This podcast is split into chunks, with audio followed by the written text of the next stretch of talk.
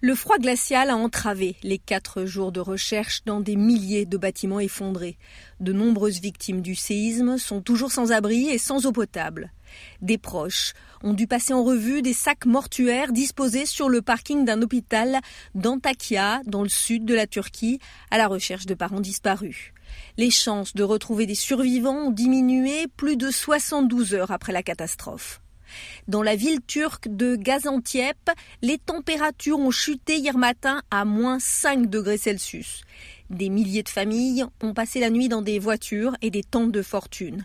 Les gymnases, les mosquées, les écoles et certains magasins ont ouvert la nuit. Mais les lits sont toujours rares. Un convoi d'aide a atteint hier le nord-ouest de la Syrie tenu par les rebelles. C'est le premier convoi de ce type depuis le séisme, a déclaré un responsable du poste frontière de Bab al-Awa.